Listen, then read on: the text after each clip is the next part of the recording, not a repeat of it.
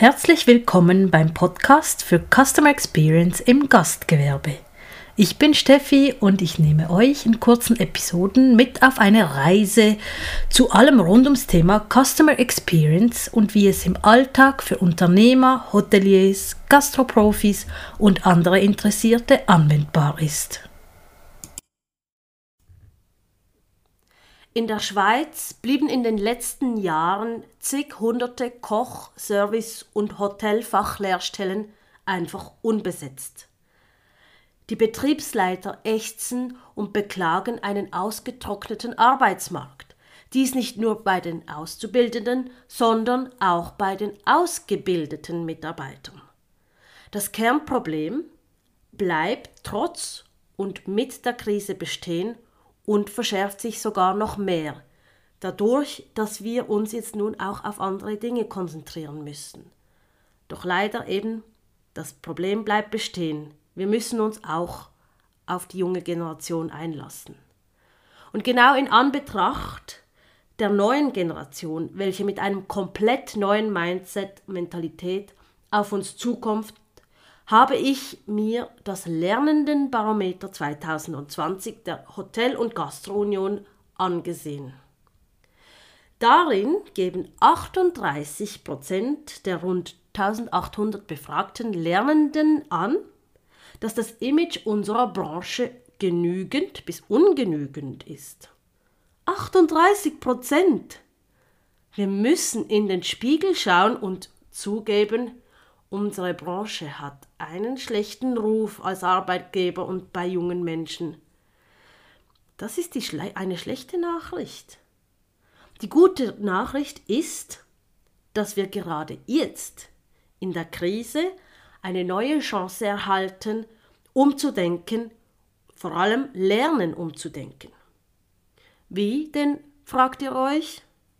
Indem jeder von uns einen persönlichen Beitrag dazu bringt dazu leistet. In dieser Folge will ich mit euch meine Gedanken in neue Sphären spinnen, indem ich mögliche Antworten auf die folgende Frage aufzeige. Wie können wir die Reputation unserer Branche bei Mitarbeitern und vor allem auch potenziellen Mitarbeitern verbessern, damit wir weiterhin großartige Mitarbeitende und Auszubildende finden können? Frei nach Make Hospitality Great Again. Ich weiß nicht, was ihr für ein Bild in euch trägt. Für mich war die Vorstellung das Hotel als großes Uhrwerk immer sehr faszinierend und mitunter auch der ausschlaggebende Grund, warum ich in, sehr gerne in Hotels und dieser Branche gearbeitet habe. In meinem inneren Auge hat die Organisation eines Hotels immer die Art der Art einer Armbanduhr geähnelt. Viele kleine Räder, die sich stetig und ohne Rast drehen und miteinander ein großes Ganzes antreiben. Viele Zahnräder, die einfach immer ineinander greifen.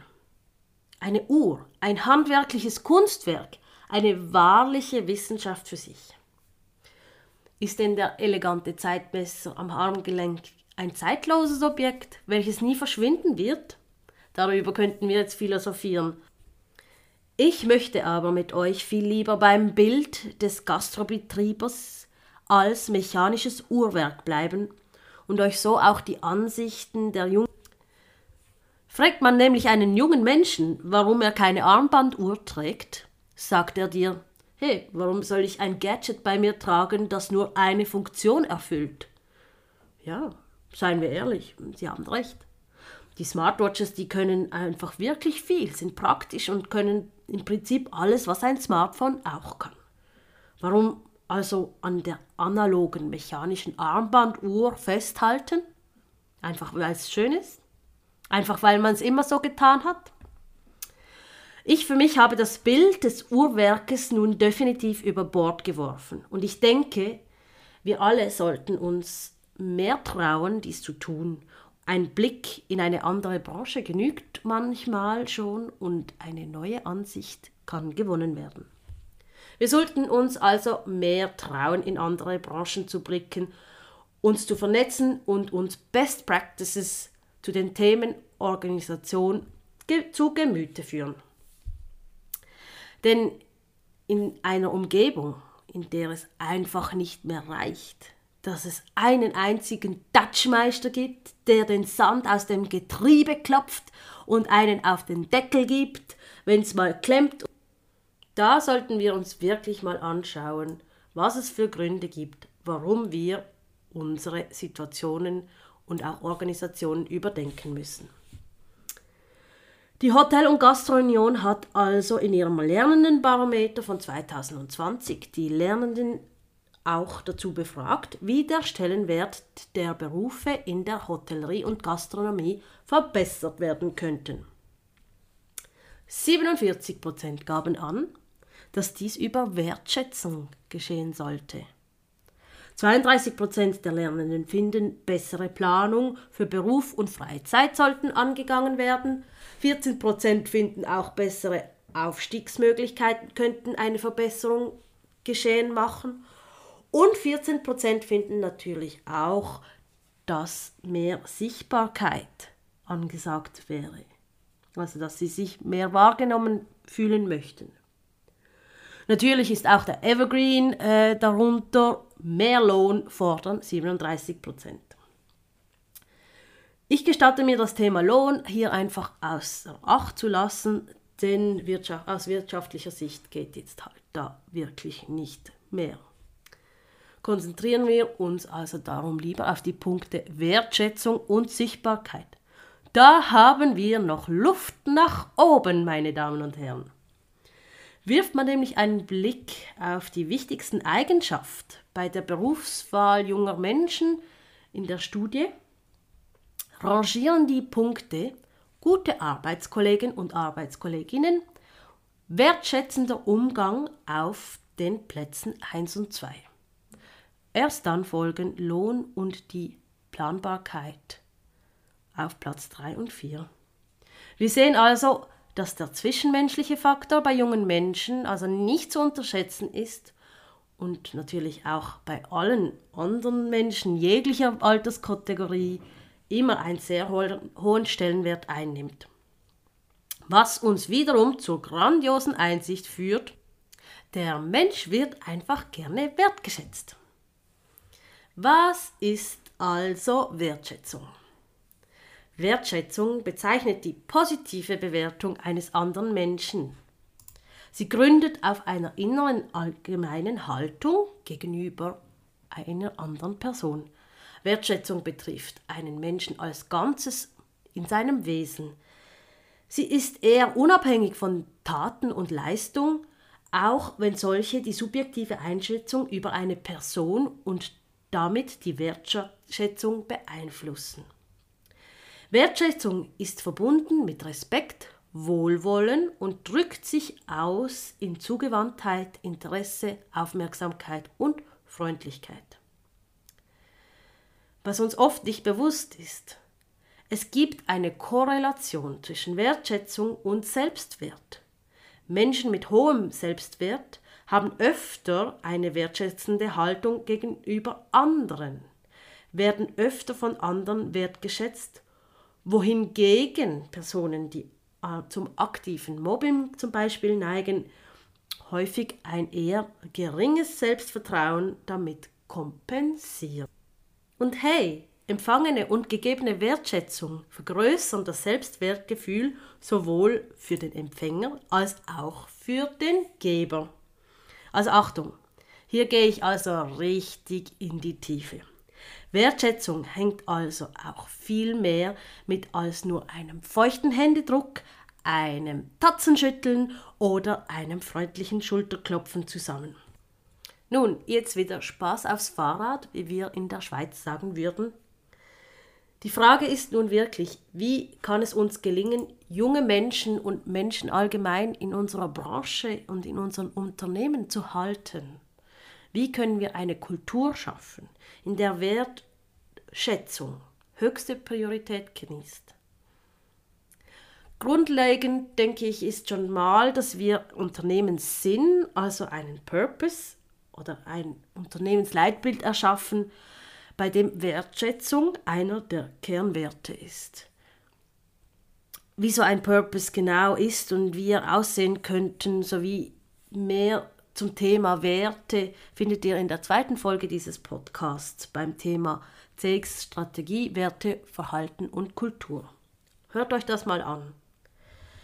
Neben einer sinngebenden und wertschätzenden Unternehmenskultur und Verhalten aller Beteiligten können aber auch strukturelle und organisationale Änderungen dabei helfen, dass sich Menschen besser wahrgenommen und wertgeschätzt fühlen, also auch besser entwickeln können.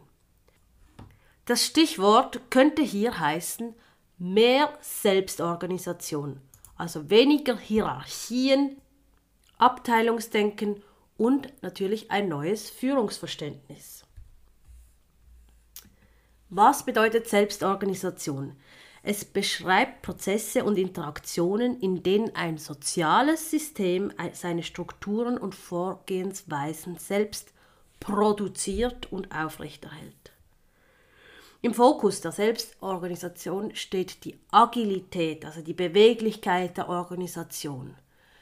Dass es ein Netzwerk ist statt Hierarchie und dass eine interdisziplinäre Zusammenarbeit, also eine Zusammenarbeit zwischen den einzelnen Abteilungen, dass das intensiviert wird, Eigenverantwortung und Entscheidung von den Mitarbeitern direkt gelebt wird. So sollte von der Führung beste Voraussetzungen geschaffen werden, dass Entscheidungen also dort getroffen werden können, wo sie auch anfallen. Also Mitarbeiter auch ihre Ziele gemeinsam definieren und die Verantwortung dafür übernehmen können, auf welche Art und Weise diese sie erreichen wollen. Selbstorganisation existiert in verschiedenen Ausprägungsstufen. Das heißt also nicht, dass man die ganze Unternehmensorganisation komplett abreißen, über den Haufen werfen muss und sich einfach anarchistischen äh, Frei, Freiläufen hingeben muss. Das heißt es überhaupt nicht.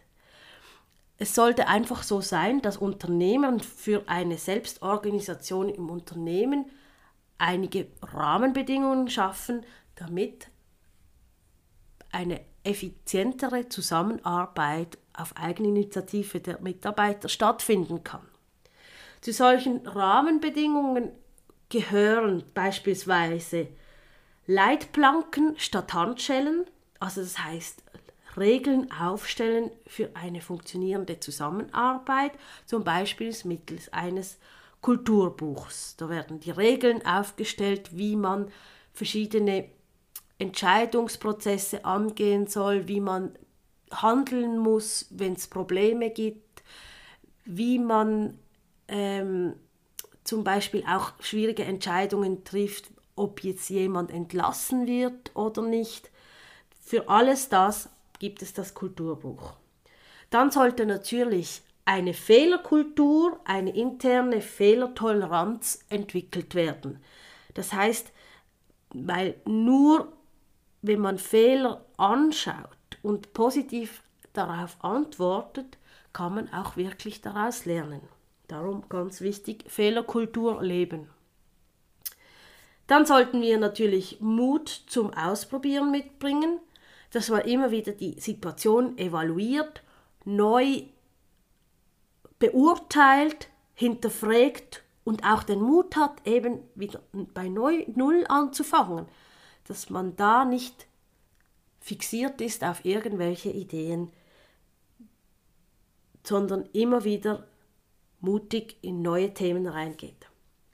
Dann natürlich das immerwährende Thema Kommunikation. Da braucht es natürlich volle Transparenz und damit, mit der Kommunikation, natürlich müssen dort auch Führungskräfte mit dabei sein, die müssen loslassen können, sie müssen vertrauen können, das heißt auch volle Rückendeckung fürs Team leben.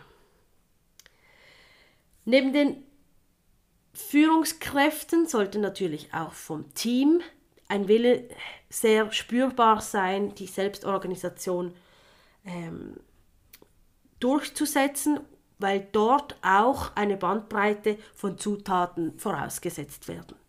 Darunter sind Selbstmotivation, hoher Lernwille, hoher Freiheitsgrad und Höchstmaß an Flexibilität. Die Folge von Selbstorganisation ist, dass Selbstorganisation neben fachlichen, menschlichen und motivatorischen Stärken des Einzelnen eine enorme Energie in der Unternehmung freisetzen kann. Denn der Mensch wird sich durch diese neuen Strukturen bestärkt fühlen und dadurch auch wiederum Wertschätzung erfahren und weitergeben können. Dadurch, dass jeder eine wichtige Rolle einnimmt, wird er automatisch sichtbar und vor allem von anderen auch wahrgenommen. Hm, ihr meint, es ist eine Utopie, seine Mitarbeiter einfach so frei wursteln zu lassen? Dass die ja sowieso einem nur auf der Nase rumtanzen? Nein, behaupte ich jetzt mal, einfach mutig. Denn aus den vermittelten Beziehungen unter den Kollegen und den Herausforderungen des Marktes, also von den Gästen, wird eine intrinsische Motivation hervorgerufen, welche die Mitarbeiter bei der Stange hält. Bin ich fest davon überzeugt. Der Mensch ist nämlich von Natur aus einfach programmiert, dass er gute, nein sogar beste Resultate erreichen will und das wird er auch in der Selbstorganisation erreichen wollen, wenn er die richtigen Voraussetzungen dafür bekommt. Dann umso mehr. In der Selbstorganisation werden ne-, natürlich auch Verständnis für Gesamtzusammenhänge gefördert und das unternehmerische Denken wird angeregt. Der Wissenshorizont des Einzelnen erweitert sich und die Expertise aller wird vergrößert. Und so fühlt sich der Mensch wertgeschätzt. So kann er mehr Selbstgefühl aufbauen und wiederum seinen Kollegen und Kolleginnen weitergeben.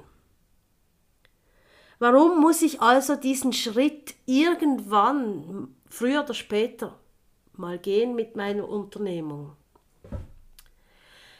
Vor allem unsere junge Generation Z, die Gen Z, das sind alle Menschen zwischen die zwischen 1997 und 2012 geboren wurden, die wollen gefordert werden, die wollen Verantwortung übernehmen, die wollen einen Sinn in ihrer Arbeit sehen.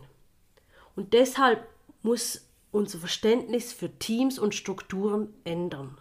Wir müssen weg von all diesen Abteilungssilos. Silos gehören auf den Bauernhof. Wir müssen hin zu unternehmensweiten Netzwerken, in denen wir interdisziplinär, also innerhalb von Abteilungen in Anführungszeichen zusammenarbeiten, wo wir eigentlich auch keine Abteilungen mehr haben. Denn wir müssen uns verweben, wir müssen uns vernetzen, denn unsere Welt da draußen ist auch hochkomplex vernetzt. Und da kann auch nicht nur mehr eine Person an der Spitze eines Unternehmens Entscheidungen treffen. Auch die Probleme in unseren Unternehmungen sind sehr komplex, dass sie von einer Gruppe von mehreren Menschen zusammen erfasst und beurteilt werden müssen und so auch Entscheidungen auch durch mehrere Menschen gemeinsam gefällt werden müssen. Zudem fordern volatile Zeiten mit instabilen und dynamischen Marktverhältnissen zügige, effiziente und vor allem operativ relevante Entscheidungen. Also auch Entscheidungen, die direkt mit unseren Gästen zu tun haben, die auch von unseren Gästen zurückgemeldet werden. Dort müssen wir direkt unsere Prozesse anpassen können und agieren können. Dies auf der einen Seite. Es gibt auch eine zweite und dritte Seite. Die zweite Seite ist die Gästesicht. Aus Customer Experience Sicht sind steile Hierarchien und lange Entscheidungswege also auch Gift für ein wendiges Unternehmen. Und die dritte Sicht ist natürlich auch, dass junge Menschen der jungen Generation, die mögen keine Hierarchien. Die wollen einfach einen bedeutenden Teil eines Großen und Ganzes sein. Entscheidungen in der Unternehmung sollten also nicht mehr an der Spitze getroffen werden, sondern an Ort und Stelle, so dass auch immer der Gast im Fokus steht und zu dessen Vorteil und Gunsten entschieden wird.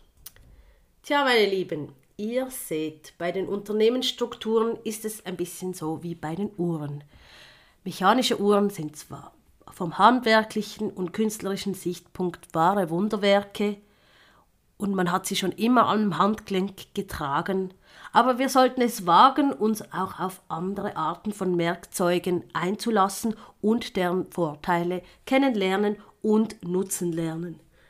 Nämlich Werkzeuge, die nicht nur die Zeit messen können, sondern auch viel, viel andere wertvolle und praktische Funktionen mitbringen. Diese neuen Smartwatches diese neuen Unternehmensstrukturen können nämlich neben hervorragenden Unternehmensergebnissen auch etwas anderes hervorbringen. Sie können den Menschen und deren Potenzial wertschätzen und entfalten lassen. Einfach smart halt. Wie ihr also jetzt in den letzten Episoden ein bisschen mitbekommen habt, habe ich aufgehört, Ausblicke auf die nächste Episode zu geben. Es ist einfach auf der Reise durchs Custom Experience Management zu abenteuerlich, als dass man sagen könnte, ich lege mich jetzt auf ein Thema fest. Ich denke, wir müssen jetzt da einfach gemeinsam diese Reise vorzunehmen und uns freuen auf das, was kommt. Ich freue mich jetzt schon und ich danke euch für euer wertvollstes Geschenk, nämlich eure Aufmerksamkeit. Tschüss und alles Gute, bis bald, eure Steffi.